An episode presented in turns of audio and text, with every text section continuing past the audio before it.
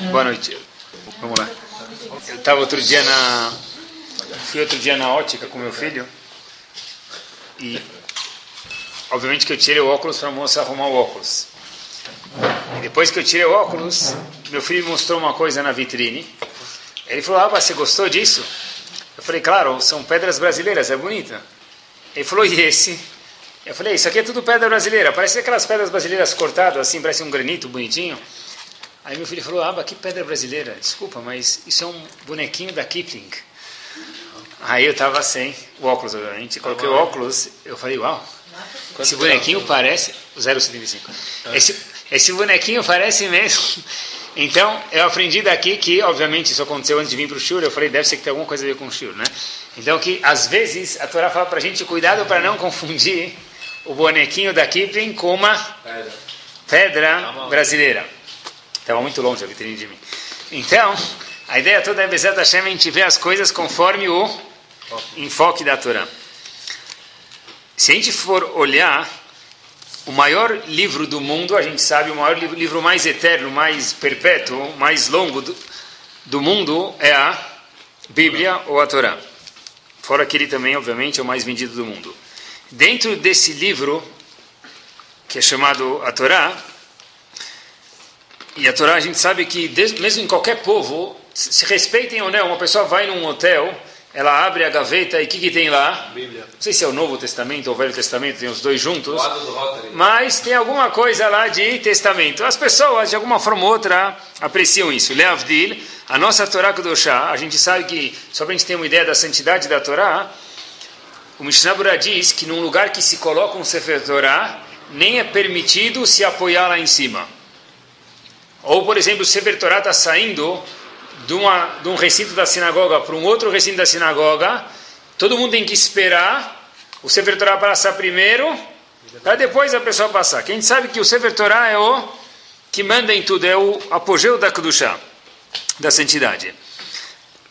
Agora, dentro desse Sefer que é o maior livro, o livro mais kadosh no mundo inteiro, qualquer lugar do mundo, em qualquer idioma, tem um personagem que é o mais, vamos dizer, de alguma forma ou outra, o mais santo do Sefer Torah. Quem é ele? Moshe Rabbeinu, ou Moses, tanto faz. Moshe Rabbeinu é o maior personagem. Moshe Rabbeinu foi a única pessoa no mundo que falou, fala e falará, passado, presente e futuro, com Hashem, boca a boca. Nenhum outro profeta diz o Rambam para a gente, não vai ter. Nenhum outro profeta diz para a gente o Rambam que falou, ou teve essa proximidade de Hashem igual Moshe Rabbeinu. Eles dormiam, tinham um certo sonho, alguma forma, mas nunca falaram com Hashem boca a boca. Dentro do livro mais precioso, o maior personagem que tem é Moshe Rabbeinu. A gente nem entende o que, que é isso. Porque se a gente... Nunca, na verdade, Moshe Rabbeinu é o maior que teve e que vai haver. Só para a gente entender a grandeza de Moshe Rabbeinu. Mesmo quando os Eudim estavam no Har Sinai, na outorga da Torá, no Monte Sinai, eles viram Hashem, mas ninguém falou com Hashem boca a boca, igual Moshe Rabbeinu fala, Moshe Rabbeinu foi o maior. De repente, Hashem falou, olha, eu vou falar os primeiros dois mandamentos para vocês, boca a boca, que nem eu falei com Moshe Rabbeinu. O que o povo de imediato pediu? Chega, Hashem, a gente não aguenta. A gente não consegue, mesmo no Har Sinai, mesmo no maior estado de espiritualidade, falar com Hashem boca a boca. Quer dizer, Moshe Rabbeinu era muito, muito, muito grande mesmo. O que, que fez Moshe Rabbeinu ser Moshe Rabbeinu? Talvez, a gente pode chutar algumas coisas, tentar adivinhar, mas tem uma coisa desse maior personagem, do maior livro do mundo, com maior santidade que a Torá escreve para a gente. A Torá, a Torá diz para a gente taxativamente o seguinte, e todo mundo já conhece isso, Moshe Rabbeinu escreva que você é isso. O que que Moshe Rabbeinu é? Parashat Balotecha Perek Yudbet Pasuk Gimel. Veaish Moshe Anav Meod Mikol Adam Asher Al Adama. E esse homem, assim está escrito, Moshe, ele escreveu sobre si mesmo, ele era a maior pessoa de anavá, de humildade que havia em toda a face da Terra, em todo o globo terrestre, em todo o universo. Se esse foi um elogio do maior homem do mundo que está dentro do maior livro do mundo, merece talvez e com certeza uma atenção nossa aqui. Olhem que interessante. Moshe Rabbeinu tem um sifri, sifri é um midrash sobre a Torá, e Moshe Rabbeinu, assim traz o Netziv Mivologin, Moshe Rabbeinu conta para a gente o seguinte, ele era uma pessoa muito forte. Qual é a prova disso, diz o Netziv? A prova é que depois que Moshe Rabbeinu escreveu sobre si próprio que ele era nave, ele era humilde, ele foi lutar contra o Mike Tyson da época. Quem era o Mike Tyson da época? Si, uh, Sihon. O Melech Sihon, ele foi contra o rei de Sihon, que era a pessoa mais temível da época, a pessoa mais forte que havia na época. Moshe Rabbeinu era muito forte, depois que ele escreveu que ele era humilde. Mais ainda, Moshe Rabbeinu ele era, não era milionário, ele era bilionário. Da onde a gente sabe isso? Está escrito, a gente lê isso, Pesol lecha sheneluchot avanim. Quando Moshe, o que quer dizer lecha? Faça para você duas tábuas da lei. O que quer dizer para você? Diz a Rashi para a gente, quando Moshe Rabbeinu fez a tábua da lei, Hashem falou para ele, pega o resto das tábuas da lei, que era feito de um material precioso, e isso você pode usar para você. Moshe Rabbeinu pôde guardar essa, esses vestidos da, que sobrou das tábuas da lei e vender isso, e com isso Moshe Rabbeinu ficou bilionário. Quer dizer, Moshe Rabbeinu era muito rico e era muito forte então, também. É, sobras das pedras? Sobras das pedras das tábuas da lei ficou com Moshe Rabbeinu. Está escrito Psol, Pesol Lecha, fica para você. Quer dizer, os restos do que sobrar, quando você fizer a carpintaria das pedras, fica para você. O que depois que esculpir as pedras, caem uns pedacinhos, isso fica para você. E diz, Moshe Rabbeinu, diz o, a Torá para gente, agora sim dá para entender que Moshe Rabbeinu era Anav.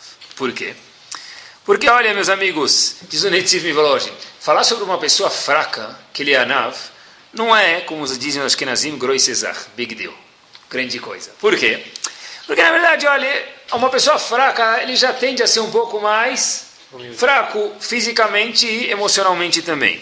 Ou talvez, diz o Netivo, uma pessoa que ele tem uma postura social mais delicada, essa pessoa emocionalmente talvez também tende a ser mais anav, mais fraca, mais humilde, tem menos disposição e daí por diante. Moshe Rabbeinu tinha tudo isso. Moshe Rabbeinu tinha dinheiro, Moshe Rabbeinu tinha o poder e Moshe Rabbeinu tinha a força os três que poderiam gerar uma pessoa a se achar eu sou o bambambam, bam, bam, eu sou o melhor, eu posso ter orgulho, eu mereço ter orgulho. Mesmo assim, diz a Torá, Moshe Rabbeinu escreva sobre você próprio, Veaish Moshe Anav Meod. Moshe Rabbeinu era a pessoa mais humilde, mesmo que ele tinha razões para não ser humilde. Sabe que a gente, as crianças até brincam, todo mundo já falou isso, olha como eu sou humilde. E as pessoas falam, se você for humilde de verdade, você não vai falar que você é humilde. Isso é mentira. Porque Moshe Rabbeinu falou, eu sou humilde. Ah, ele foi obrigado, fantástico. Se você quiser me perguntar que ele foi obrigado, tá bom. Moshe Rabbeinu foi obrigado. Porém, a Gemara conta para a gente em Sotá, no Tratado de Sotá, que a Gemara fala no fim, a última Mishnah, que desde que morreu o Rebbe, Rebbe Uda acabou a Navá, a humildade. Veio um Rav e disse: humildade não pode ser que acabou. Por quê? Porque eu estou vivo. Se eu estou vivo, a humildade ainda existe. Não é uma contradição, eu já explico daqui dois minutos, que não é uma contradição falar eu sou Anav, para a gente talvez seria, porque a gente fala de brincadeira, mas uma pessoa que é Anav de verdade, é humilde de verdade, não é uma contradição dizer que ele é Anav, eu já explico. Uma pessoa que não tem nada, tegava, ele não é um problema de midot, é um problema de psiquiatra já que já me lembra o indivíduo que contam que o indivíduo foi no psiquiatra, ele chega lá, deita no divã e começa a falar com o psiquiatra e tal, e o, fala, olha, por que, que o senhor veio aqui? Ele fala, olha, que eu tenho um barco, tenho uma casa com seis quartos, os motoristas tal, e... Mas e o que, que o senhor veio fazer aqui? Não, o único problema é que eu ganho 723 reais por mês. Em outras palavras, o indivíduo sonhou que tinha isso, mas não tinha nada. Então a pessoa que ganha pouco e ele acha que ele é o melhor, isso é um problema mais grave do que gavado que orgulho. Não, mas Moshe Rabbeinu, mesmo que tinha tudo, ainda assim não tinha orgulho. Essa é a grandeza de Moshe Rabbeinu. Em Bereshit, vamos explicar melhor esse conceito de Anavá, de humildade. Em Bereshit, existe um encontro onde a Torá diz que um dos avós, um dos patriarcas, temeu. E para um dos patriarcas ficar com medo, tem que ser muito assustador. Porque Avram, Isaac e Yaakov não ficavam com medo de bater figurinha e perder figurinha, porque eles não batiam figurinha. Mas não, não ficavam com medo de se descer a bolsa ou subir a bolsa. Eles tinham preocupações muito mais importantes. importantes. E mesmo com essas preocupações, nunca está escrito na Torá que ele ficou com medo. Tem um encontro que a gente sabe, que Yaakov ficou morrendo de medo de encontrar Esav, o irmão dele gêmeo. E a Torá diz, vai irá meod. Ele temeu, mas não temeu desatorá muito. E se Hashem escreveu isso, deve ser que com certeza é verdade. Por que ele temeu? Óbvio que ele temeu. Como assim porque ele temeu? Yaakov, Yaakov está andando e de repente ele manda os irmãos, os, os mensageiros dele, ver quem está vindo ao encontro dele. E falam, olha, Esav está vindo ao teu encontro. Como ele vem? Ele vem pouco armado, somente com 400 homens. Imagine naquela época andar com uma gangue de 400 homens. Eu não sei se em Nova York tem uma gangue de 400 homens, eh, uma, nas gangues que tem lá. 400 homens é muita gente. Vem Esav e sua gangue. Logo depois, Yaakov se encontra com Esav e está de novo escrito que ele estava morrendo de medo. O que acontece, diz na Torá? Atilibosek. Yaakov chegou com Esav e deu um beijo nele. Está escrito vai Vaishaqueu, Yaakov beijou Esav. Esav beijou Yaakov. E o que aconteceu depois? Começaram a chorar. Espera aí, não dá para entender. Quem começou a chorar? O homem da gangue com 400 homens abraça seu irmão na frente dos 400 capangas dele e começa a chorar. Por que, que ele está chorando? Se ele é o homem que vem com, com a Primeira Guerra Mundial aqui com tanques e aviões e escudos, por que ele está chorando? Ele devia estar tá rindo, falando, não, meu amigo, você agora está na minha mão, vou fazer de você o que eu quiser. Como Esav começou a chorar nos ombros de Yaakov?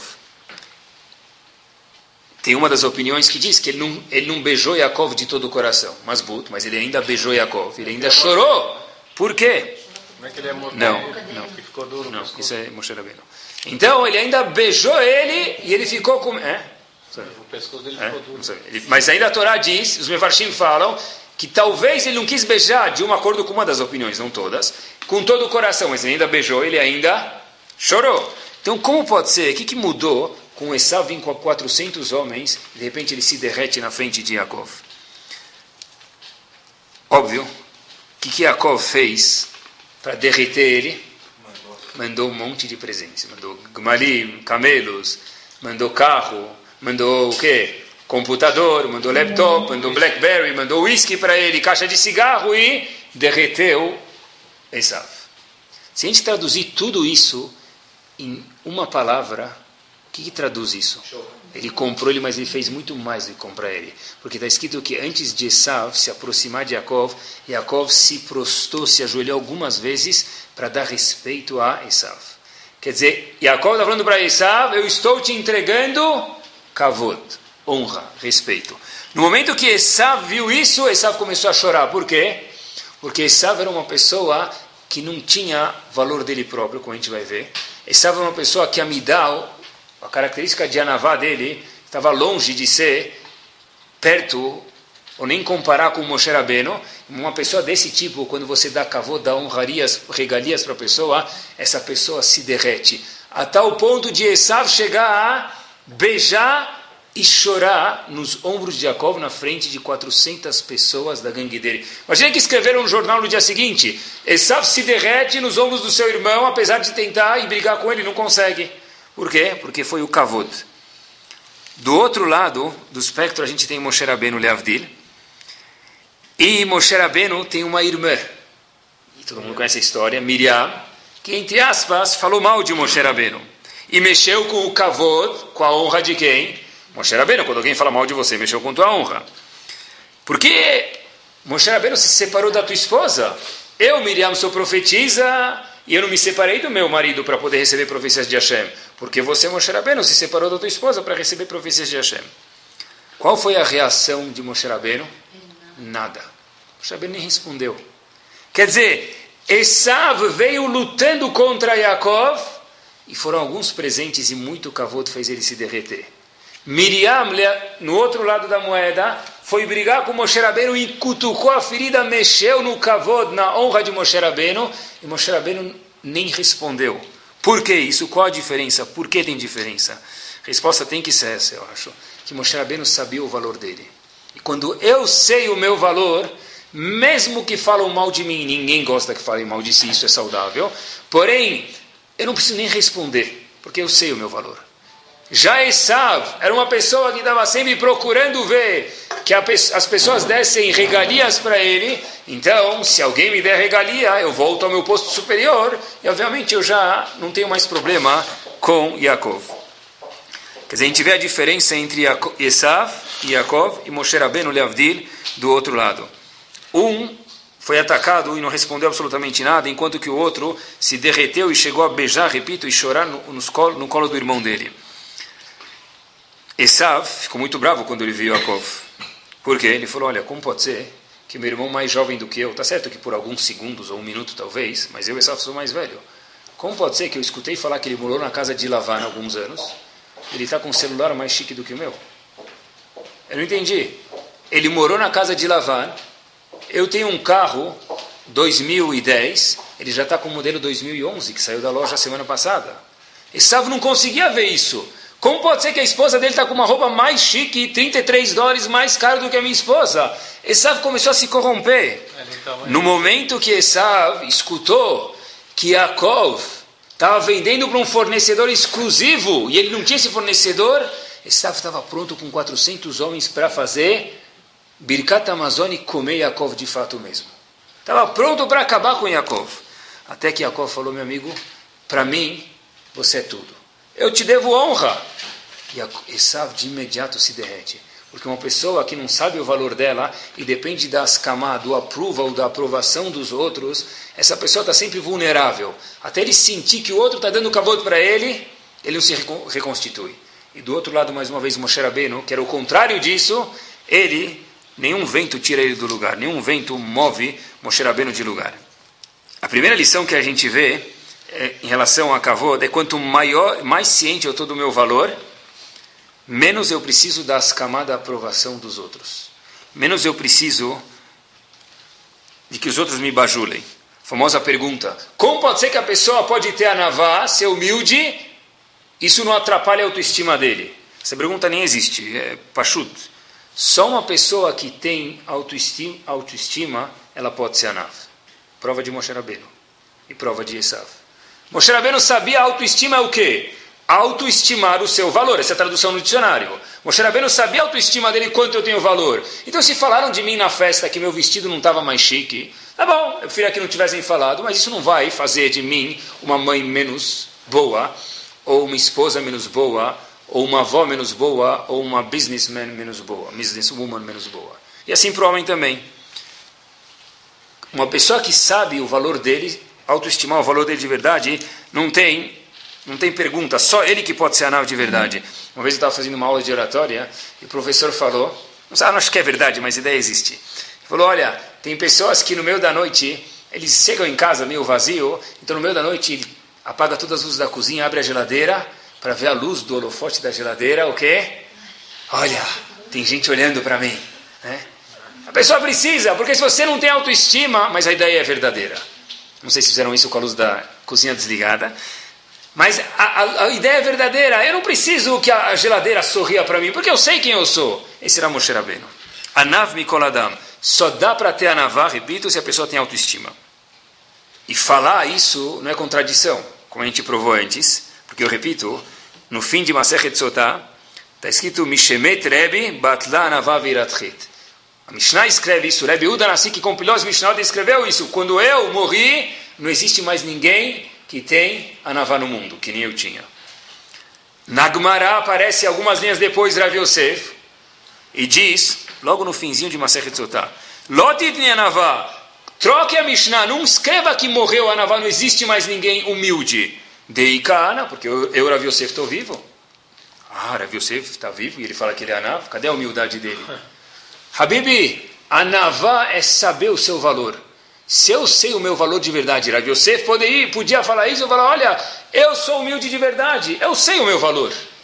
Mas isso não é gavá. Gavá é achar que eu sou melhor do que os outros. Saber o meu valor, isso é o ABC, a cartilha do. Eu preciso saber qual, qual é o meu valor um teste de Anavá. Olha que curioso, a gente aprende Moshe Rabbeinu. O Masgiach de Mir, Ravirucha Mimir, tem um livro chamado Dat Torah, ele diz sobre Moshe Rabbeinu o seguinte, se a pessoa quer saber qual o quociente dele de Anavá e de Gavá, não para fazer o ali no teste com os outros, mas para a pessoa fazer consigo próprio. Qual é o meu quociente de humildade e Gavá de orgulho? É o seguinte, qual é a sua reação, diz Ravirucha Mimir, quando alguém fala mal de você? Se você é o tipo de pessoa que de imediato já vira dinamite do desenho do perna longa, perdeu, meu amigo. Isso mostra um alto quociente de Gavá, assim diz ele. Se você é a pessoa mais anal do mundo, que não existe, mas é Moshe Rabbeinu, você não vai se abalar absolutamente nada. Quanto mais próximo você está de Esav, mais Gavá você tem. Quanto mais próximo você está de Moshe Rabbeinu, mais anavá você tem. Esse é um teste da pessoa. E Michos, diz ele, se você ficar bravo quando você escutar alguém falando mal de você, Beadu Asheu Balgavá, saiba que a pessoa é um Balgavá. Então, Essa pessoa, que Anav, Loichos, uma pessoa Anav não fica brava. Ninguém gosta que falem mal dele. Mas se a pessoa já chega em casa, bate a porta, falaram mal de mim. So what? Se alguém fala, se o lixeiro passa na tua frente e fala, meu amigo, você é nada mais, nada menos que um idiota. Ele vai falar para o cara, Hazako Baruch, Zal Baruch, Mishiberah Havoteno. O que ele vai falar para ele? Ele nem vai responder. Porque isso não abala ele. Agora, uma pessoa maior já vai abalar. Quanto maior, mais forte eu estou do meu valor, menos vai me abalar e daí por diante. Até que Moshe Rabbeinu chegou, que é uma profetisa, que a irmã dele falou mal dele, isso não abalou ele. Isso não é uma característica uma pessoa que explode fácil, não é por gava. Boa, diz, é uma... fantástico. Rav Yerucham diz, ele fala que a midade ele diz essas palavras assim, agora você me lembrou, que a, ele fala que a filo, que a anavá, humildade e cá são duas midot, diferentes em nome, elas estão completamente vinculadas umas às outras, uma à outra. São opostas, né? Uma pessoa anav não fica com cas. Repito as palavras dele. Que anav loichos, uma pessoa anav humilde não fica brava. Quer dizer, você está falando que se o cara que explode, ele não é anav. Ele não é anav, assim diz Rabelo Caminho. Mas uma pessoa às vezes é, por exemplo, uma pessoa, alguém fala alguma coisa ruim dela, que ela não fica brava nem nada, fala, eu sei o meu valor, às vezes ela precisa escutar isso, precisa saber que ela. Que ela a pessoa só pode saber escutar isso e não ser afetada se ele sabe muito bem o valor dele. Porque se alguém falar mal de mim, eu não sei muito bem o meu valor, me destruiu. Fica uma semana. Coisas, só, é, só, então, todo mundo escuta, mas se a pessoa tem um tem bom feeling aceitar, de si né? próprio, sim. Um, um anav, de novo, não depende do approval dos outros. Quantas vezes a pessoa fala a palavra eu por dia? Eu vi uma pesquisa de uma companhia americana de telefone, que a palavra mais falada nos telefones, e hoje eles grampeiam todos os telefones, não só no Brasil e nos Estados Unidos também, a palavra mais falada no telefone nos Estados Unidos é uma letra maiúscula, que nem existe minúscula. Ai, eu. Não ai de doer. Ai em inglês é o quê? Eu, essa é palavra mais falada. Eu, eu, eu. Moshe Rabbeinu, o eu dele, ele sabia eu, não precisava tanto falar do meu eu. E a gente sabe, já escutaram isso algumas vezes, provavelmente, que dentro de todas as midot, características pessoais, existe o caminho do meio. Por exemplo, a pessoa tem que ser esbanjador ou avarento, diz o Rambam, nem esbanjador e nem avarento, porque nenhum dos dois é saudável. Porém, em relação a anavá, humildade tem que ser o máximo de humilde. De onde a gente aprende isso? Diz Rabenu Bechaye, daqui. Veaish Moshe Anav meod. Quer dizer meod? Demais. Demais é o quê? O máximo longe da gavá. É daqui que a gente aprende que a pessoa tem que ser completamente anav, sem nada de gavá. Isso não é deprê. Deprê é não saber o valor dele. A pessoa pode ter uma tendência de ser nervosa, você tem razão. Tem gente que tem tendência a ser nervosa. Mas uma pessoa que tem anavá de verdade não vai ficar nervoso porque não deu certo alguma coisa. Tem uma pessoa maior do que você, chamada Hashem, que coordena o mundo. Eu entendo que as coisas não vão sair do jeito que eu quero. Anavá, quem tem anavá de verdade não fica bravo. Tem pessoas que têm mais tendência a ficar bravo ou não, correto. Mas uma pessoa que tem a navá de verdade entende que existe um súdito no mundo, chamado ser humano, e um patrão no mundo chamado Akadosh Baruch essa pessoa não tem razão, sem levar as emoções em conta agora, falando de cabeça fria, de ficar bravo. Saiu uma notícia no New York Times, 16 de setembro de 1933. Eu cortei ela e tenho aqui uma cópia, depois quem quiser ver está aqui. Tá é, eu, quando eu era pequeno, quando eu tinha 18 anos, eu coletava jornal. É brincadeira. Né? É, falece Hafetz Haim. Estima-se que ele tenha 105 anos, porque a gente sabe que tem muitas pessoas, bisavós nossos, que nem tinham passaporte e nem sabem quando era aniversário. Então, estima-se que ele tinha 105 anos, assim diz o New York Times. Faleceu na Polônia. O título que o New York Times escreveu para ele é o seguinte: Uma pessoa santa, kadosh e simples. Isso era o Hafetz Haim. Isso é o Havetz Haim, Anavá em pessoa. Uma pessoa que escreveu Mishnah Brura, que uma sinagoga que não tem Mishnah Brura não tem nada. O que, tem uma sinagoga que não tem Mishnah Brura? Uma comunidade? Impossível isso. faleceu em 1933. Ele faleceu dia 15 de setembro. O jornal saiu 16 de setembro. Procurem no calendário, é um sábado. Tá bom? Mas escreveram sobre ele no Shabbat, talvez. Tá. Mas qual é, qual é o título do Havetz Haim? Pessoa santa e simples. Esse é o Havetz Haim, é uma pessoa simples. Ele não saía no jornal nacional falando com Lula. Era o Havetz Haim. E quem revolucionou mais a Torá do que ele nos últimos anos, não sei se tem ninguém que fez isso. Eu vi uma coisa de lambuzar os dedos. De, e mais do que o danoninho de chocolate. Lambuzar os dedos. Uma história que a gente conhece mil vezes e uma coisa que a gente acho nunca prestou atenção. O exemplo de Lachonará na Torá, onde aparece Miriam. Miriam, repetimos a história, falou mal do irmão querido e a letra que ela salvou Moshe Rabbeinu. Qual é o, as palavras que ela falou? Se eu, Miriam, não me separei do meu marido e eu sou profetisa, por que meu irmão Moshe Rabbeinu se separou da esposa dele para receber profecia? O que Hashem respondeu para Miriam? Resposta simples. Lochen avdi Moshe. Moshe Rabbeinu não é igual a você, Miriam. Bechol beti nemanhu. Ele é especial. O nível de profecia dele é 10 unidades e o seu é 7 unidades. Ele precisava se separar da esposa nesse momento para receber profecia. Esse foi o, o, diálogo que houve. Quer dizer, ele é maior do que você, Miriam. Até aqui todo mundo conhecia a história. Quando eu vi isso, deu vontade de dançar e de fato lambuzar os dedos mesmo. A pergunta que tem aqui, não de um milhão, de 10 milhões, é a seguinte: e Miriam não sabia disso? Qual foi aqui o, o, diálogo? Hashem falou: Olha, Miriam, teu irmão não é igual a você, ele, ele é maior, e já que ele é maior, ele precisa se separar da esposa. Mas Miriam não sabia disso, Ribono Shalom, que tipo de argumento que é esse? Mas esse foi o erro dela.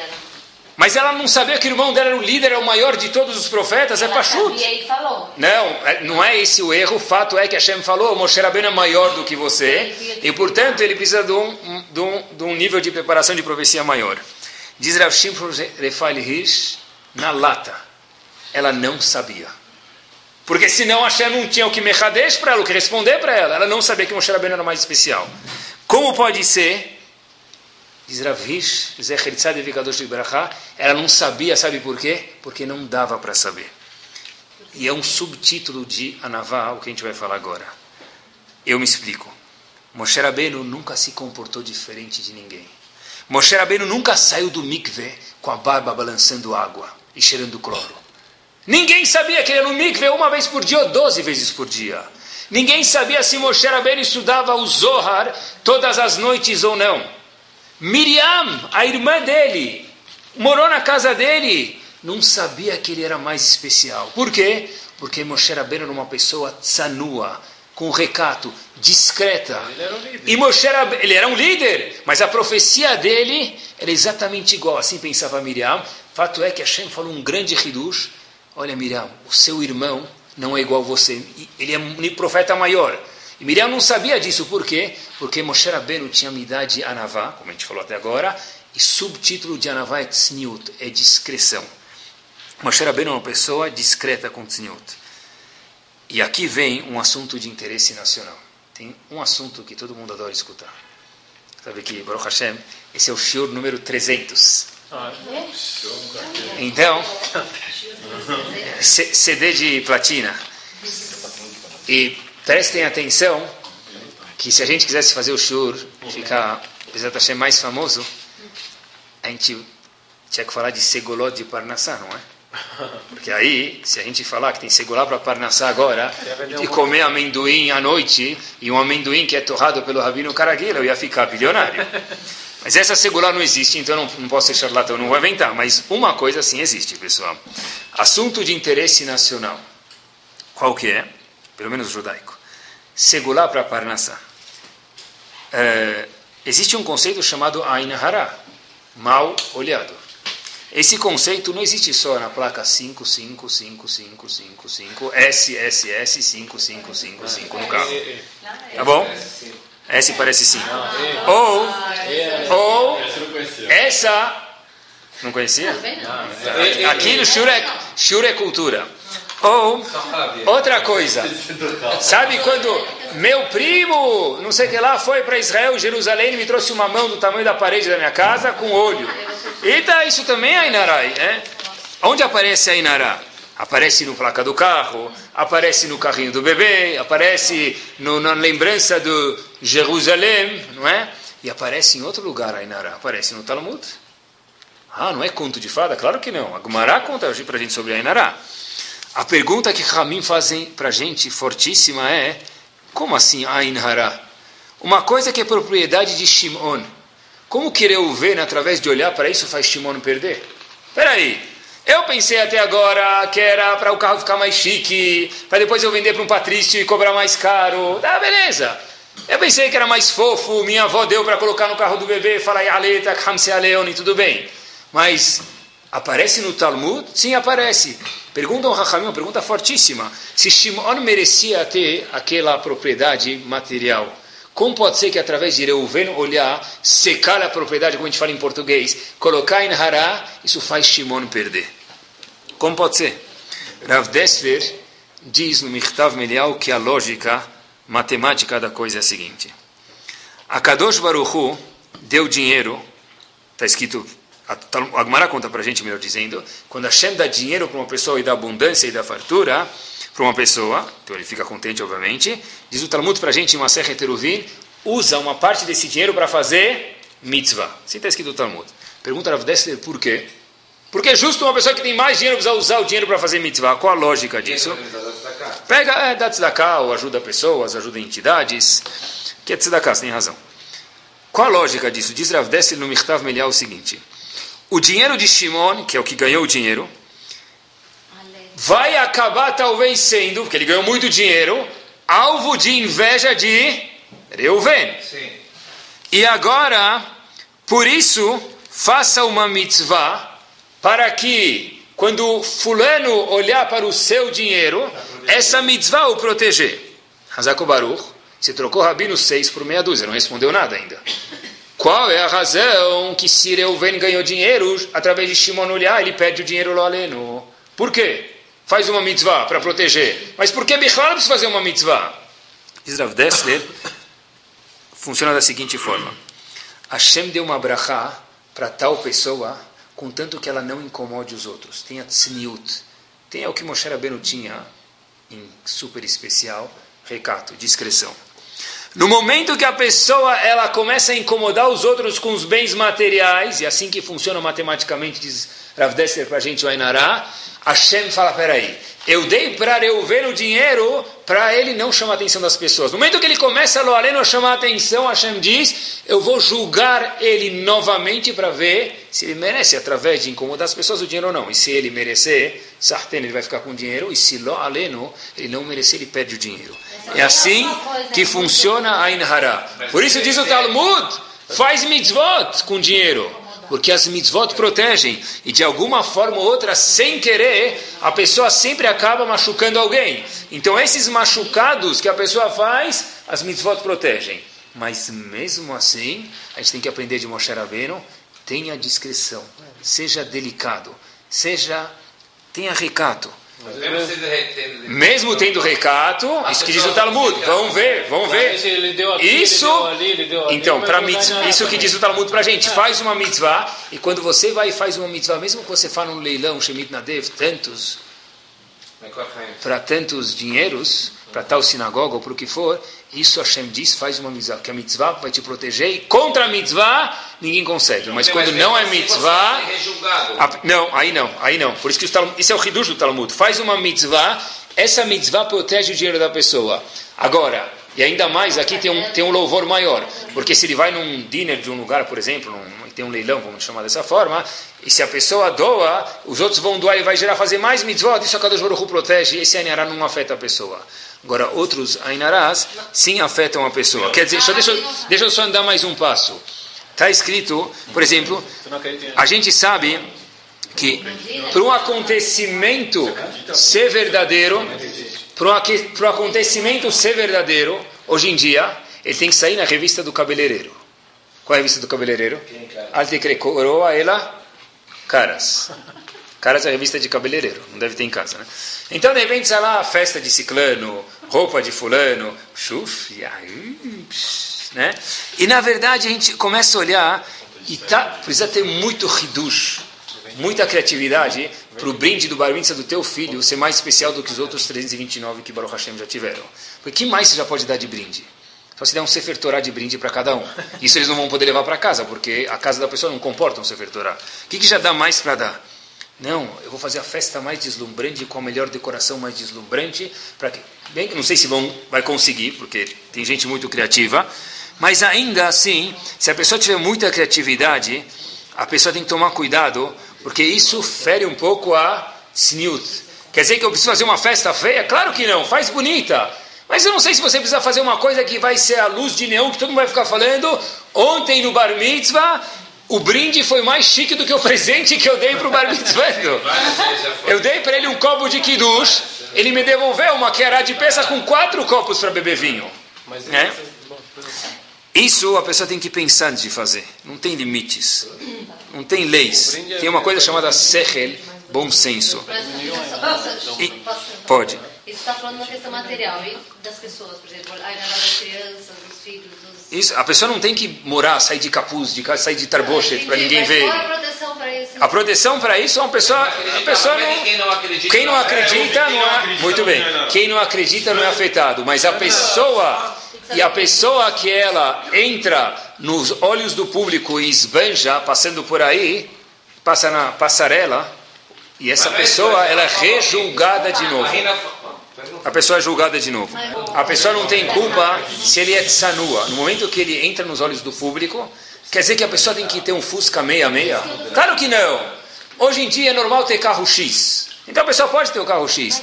Mas ele não precisa passar com um vermelho conversível buzinando e chapéu do Mickey Mouse na rua. Aí ele vai para Miami, ele aluga o Rolls Royce. Ninguém precisa ver. Ele vai para vai Las Vegas, para Los Angeles, ele vai no melhor cruzeiro que tem, ele aluga um iate de 225 pés só para ele.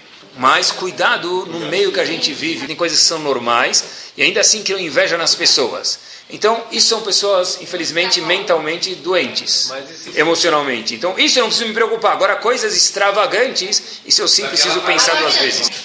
Como nós somos chamados? Benei o quê? Israel, filhos de Israel. Da onde vem o nome Israel? Porque Yaakov lutou com um anjo e mudou de Yaakov para Israel. Olhem que curioso. Quem viu Yaakov lutando com um anjo? Ninguém. Onde Yaakov lutou com o anjo? Está escrito que ele foi para Birigui, no meio da noite, não tinha ninguém olhando. Ele atravessou o mar, ninguém viu ele. E foi nesse momento que Yaakov virou Israel, e até hoje nós somos chamados de Bnei Israel. Não saiu no Jornal Nacional. Yosef virou Yosef ha-Tzadik. Em que momento? No momento que a mulher mais linda do Egito foi seduzir ele. O que está escrito na Torá? Não tinha absolutamente ninguém, ninguém viu. Mais um exemplo. O homem mais santo no lugar mais santo do mundo, no momento mais santo. Kohen Gadol, no Kodesh HaKodashim, uma vez por ano. Quem vê ele? Ninguém, nem tinha câmeras. Não tem no Kodesh HaKodashim sorriso você está sendo filmado? Porque não pode ser filmado, porque é um Kippur. Sorrir pode, mas ser filmado não. Ninguém via.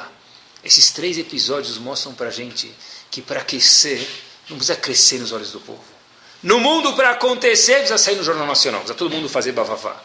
Dentro da Torá, Yosef Atzadik provou para gente, o Kohen Gadol provou para gente, e Yaakov, quando mudou seu nome para Israel, provou para gente que com tzniut a pessoa cresce. Não é todo mundo que precisa saber de tudo. A gente fala, roupa suja se leva em casa, não é? Então também, coisas boas também tem que ser usufruída em casa. Obviamente que a pessoa pode compartilhar com aqueles que gostam muito dele, com a família, isso pode. Porque essas pessoas não vão ter inveja, mas cuidado com quem a gente compartilha isso. Tzniut não é somente investimentos. A tradução da palavra tzanu, a discrição, é não chamar atenção. Quer dizer, se eu, escrevi no, se eu escrever no convite do casamento, o favor vir, é, vestidas conforme o, o, o recato, as leis da Torá, e eu vim escrito na minha roupa rouge, eu, Porsche vermelho, então, obviamente, eu sou uma mulher, tu não vai ficar olhando para mim. Isso não é tzniut. Tzniut deve ter recato. Recato é não chamar atenção. By the way, porque a Torá puxa mais, belisca mais as mulheres em relação a tzniut e os homens não? Por quê? Pachuto, porque a mulher, sexualmente falando, ela pode se transformar num produto ou num ser. quanto mais a mulher se veste mal, mais ela vira no mercado de marketing, na rua, um produto. Tem o sofá, tem o copo e tem a mulher. Você quer vender margarina Doriana, o que, que você coloca? Uma mulher. Habibi, se você quer vender, me permitam, roupas de mulher, coloca uma mulher. Margarina Doriana, qual a lógica de colocar uma mulher? Porque ela virou um produto, mas vende. Você quer fazer show do automóvel, salão do automóvel? Coloca três mulheres e um carro só. Não três carros e uma mulher. Três mulheres e um carro, porque ela virou uma placa de neon. Ela virou um produto. Quem tem o rádio do carro? Tem a mulher do carro. Isso que a Torá diz. Cuidado. Não se transforme num produto material. Não esqueça que você é um ser humano, uma descendência de Akadosh Baruch Hu. Isso que a Gumará, fechamos parênteses, isso que a Gumará conta para a gente em Tamid. Alexandre o Magno, e mesmo os não Yehudim, sabiam a, a, o valor de um Raham.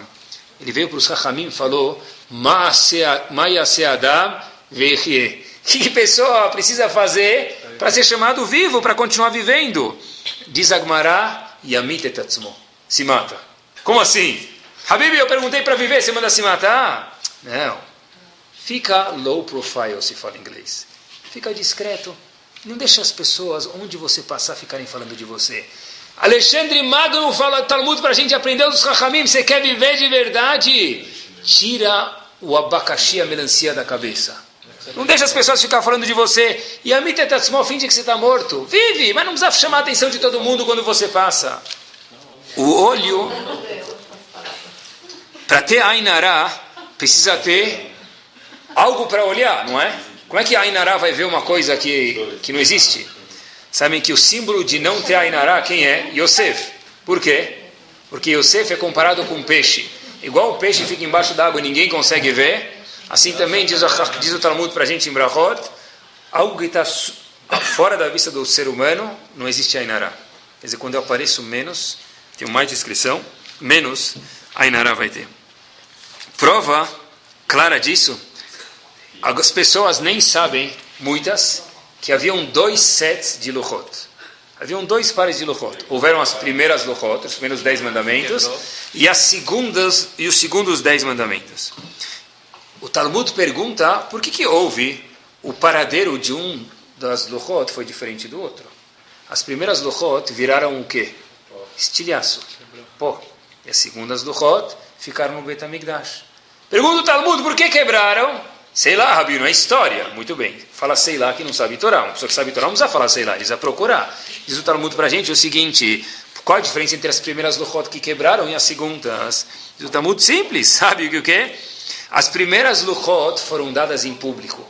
Todos os povos falaram, Chameu Amimir Gazun, o Brasil, Nova York, Austrália, Honolulu, China, Taiwan, Hong Kong, todo mundo estava falando das Luchot. Obviamente, houve a Inará e as Luchot quebraram. O segundo set de Luchot foi dado aonde? Ninguém nem sabe aonde foi dado. Foi escondido. Por isso não houve a Inará e por isso que não se quebraram. Sniut, recato, ninguém soube do segundo set. Estava todo mundo lá, não tinha colot, não tinha braquim, não houve trovões, não houve nada, nada, nada. Foi uma coisa delicada. Moshe Rabbeinu desceu, deu as Luchot, uma coisa com santidade, obviamente, mas não tinha todo aquele CNN, não saiu o CNN. CNN não teve tempo de chegar, porque quando chegaram já tinha terminado. E por isso que a segunda Luchot terminaram. Ficaram de pé. Só para terminar, a gente vê, a gente falou até agora de Anavá, e um subtítulo de Anavá a gente mostrou que é Tzniut Terekato. Só para terminar, um ganho que um Anav tem. Olha um ganho que alguém que tem humildade tem.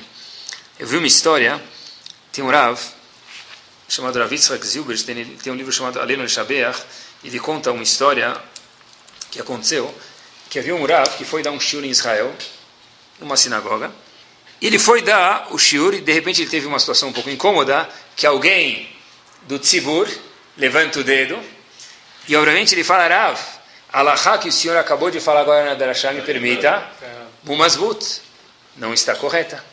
O Rav falou por quê? Ele falou, olha, está escrito no Shohan Aruch assim, etc e tal, essa Alahá não bate com o que falou. É, falou de um jeito delicado. Qual foi a reação do Rav? Rufem os tambores. O Rav falou, meu amigo, você tem razão. Eu me equivoquei. E, sabe o que? eu queria te agradecer que você me ensinou essa lahá, porque eu já estudei ela algumas vezes, eu nunca vi da forma que você me mostrou. Eu queria te agradecer que você me corrigiu e ainda mais de uma forma educada. Muito obrigado. A história terminou. The end. Fecharam as cortinas de Hollywood. Todo mundo viveu feliz para sempre. Parece que terminou, mas não terminou. Pelo menos é o que parecia que a história terminou. Alguns dias depois, esse Irá, vamos chamar de Reuven, que estava dando shiur, estava na casa dele e alguém bate na porta dele. Sabah el o que aconteceu? Ele vai lá e fala, olha, foi você, Rav, que estava dando shiur outro dia e foi corrigido e... Sim, falou, foi, foi. Alguém ficou ofendido? Perguntou o Rav. Falou, não. Eu nunca te vi, o que você está fazendo aqui? Falou, você não sabe o benefício que você deu para mim. Falou assim, como assim? Você estava no shiur? Falou, não, não estava no shiur. Falou, então, o que, que eu te beneficiei? Disse o indivíduo para o Rav o seguinte, meu pai é um businessman muito grande no mundo. Eu, esse indivíduo foi bater na porta do Rav, decidi estudar alguns anos de Torá com minha família. Desse momento em diante, o telefone nunca mais tocou na minha casa. Meu pai falou: Olha, você quer estudar Torá? Você quer ser igual a Rabi Akiva? Faz que nem Rabi Akiva. Vai se virar. Eu não vou te ajudar. Até que alguns dias atrás, meu pai veio em casa, começou a me abraçar e chorar nos meus ombros. Falou: Faz tempo que eu não te vejo. E o filho falou: Olha, em Yiddish para o pai: Pai, Shubakir. O que, que aconteceu? Manistana Lailazé Mikola Lelot. Faz anos que eu estou casado e você esqueceu de mim, entre aspas, com todo respeito. E hoje você veio me abraçando, o que aconteceu? Disse o pai, eu estava num shiur, alguns dias atrás, sentado na plateia, e veio um Rav que eu nem sei o nome, falou uma lei, uma alahá, alguém corrigiu ele. No momento que esse alguém corrigiu ele, o Rav falou muito obrigado pela correção. Quando eu escutei isso, eu falei para mim mesmo: se isso é um Talmid Chacham, se isso é um sábio, se isso é uma pessoa que estuda a Torá, eu tenho honra de participar disso. Eu queria, meu filho, te pedir desculpas e reatar nossos vínculos. Por isso disse o menino: eu queria vir aqui te agradecer porque você nem sabe a bondade que você fez comigo. Uma pessoa que tem a Navá e alguém fala para ele: eu errei, qual é a reação dele? Não está vendo? É, desculpa, você tem razão, eu errei. Já escutei pessoas perguntarem, Rabino, se, a, se o pai erra, ele pode falar para o filho que ele errou? O pai vai perder o respeito, porque ele vai perder o cavodo. O pai tem que ser um rei dentro da casa. Se o pai fala todo dia para o filho, eu errei, eu errei, Modéani, eu errei, então o filho vai ver, olha, tem um erro ambulante na minha casa. Isso é um bobão. Mas falar eu errei, é óbvio que deve falar que eu errei. Se você errou e você falar que você errou, é a maior lição do mundo para o teu filho. Porque ele vai falar, se meu pai erra, eu também posso errar. Rashi, no Humash algumas vezes diz o quê? Eu não sei o que essa palavra mais na Torá veio dizer. Rashi. Quem era Rashi? Rashi é irmão de Moshe Rabbeinu. Rashi é tudo na Torá. E está escrito que Rashi falou, eu não sei, eu não sei. Se Rashi não sabia, nós podemos com tranquilidade falar, eu não sei. Quando? Quando a pessoa sabe o valor dele. Porque errar é humano. E Baruch Hashem, nós somos humanos, nós podemos errar. No momento que a pessoa não sabe o valor dele, não tem autoestima boa, essa pessoa não pode ter navá. Porque como? Imagina, não! Você estudou o Talmud errado, você estudou a errado, depois eu te explico. No, no público falar eu errei é pesado? Depende. Se você errou de verdade e te falaram com educação, você tem que agradecer a alguém. Se alguém te critica, fala, Habib, como o teu tefilim teu tefilim parece aquele negócio de charrete, já viram? Então, o, o vô, bisavô vem no bar mitzvah, Hazito, não teve oportunidade de colocar tefilim, ele chega com tefilim aonde? Chega no nariz do cara o tefilim. Só, só não para, só para lá porque ele está de óculos, o óculos segura. Aí você fala para ele, olha, teu tefilim tá, não está na posição correta, querido, posso te ajudar? Meu pai, Rabino, meu avô, Batir, meu bisavô, eu sei Alaha. Pode deixar, eu estou fazendo tefilim 100%. Falta Navá. Ninguém pode ensinar de Anavá. Isso é Anavá. Anavá é entender que tem pessoas que podem ensinar alguma coisa. Obviamente que a gente peça que eles façam com educação, e nós façamos com educação, mas uma pessoa que é Anav, ele não cai fora quando balançam ele com alguma crítica. Já que eu falei de Tfilin, eu lembrei uma história. Meu sobrinho, eu fui na casa da minha irmã, outro dia jantar, meu sobrinho Ariel me contou que ele, estava, ele terminou já a FAP, ele estava na FAP e ele, ele tinha um menino do lado dele, descobriram que era Yodi, ele e mais um amigo, falaram para o menino, olha, por que você não coloca tefilim? Ele falou, o que é tefilim? Ele falou, olha, você colocou no teu bar mitzvah, tem um mitzvah de colocar todo dia, etc e tal. Depois ele saiu do curso, dois anos depois ele vê o mesmo menino em outro curso. O menino fala para meu sobrinho Ariel, fala, olha, eu queria te agradecer porque desde aquela época eu estou colocando tefilim graças a você. E meu sobrinho ficou todo orgulhoso. Poxa, dois anos o indivíduo colocar tefilim é muita moral. Falou, sério? Ele falou, é, mas eu não quero colocar tefilim na sala para meus pais verem porque eles não são religiosos, vão achar que é meio estranho. Então, e no quarto eu não posso colocar porque meu irmão está dormindo. Então eu entro no banheiro, coloco o tefilim e tiro. Né? Então, obviamente que a intenção foi boa, mas mas a ideia aqui é, quando alguém falar para a gente, olha, essa lahá no Shabbat não está correta. Essa lahá, vai ter, esse indivíduo vai ter razita. A lahá não está correta, obviamente que depois ele parou de colocar no banheiro. A lahá não está correta, etc e tal, saber aceitar críticas. Que Bezat Hashem, a gente possa olhar para Moshe Rabbeinu, aprender de Moshe Rabbeinu, e da mesma forma que Moshe Rabbeinu era uma pessoa anav, e teve as brachot que teve, teve o kor que teve, que Hashem possa dar para a gente anavá, Tzniut e Bezat Hashem, que a gente possa cuidar das nossas posses materiais, e a Kadosh Baruch Hu sempre dá para a gente, Kefir Kiflaim, em dobro, em triplo, de brachot, em tudo que a gente precisa. Amém. Amém.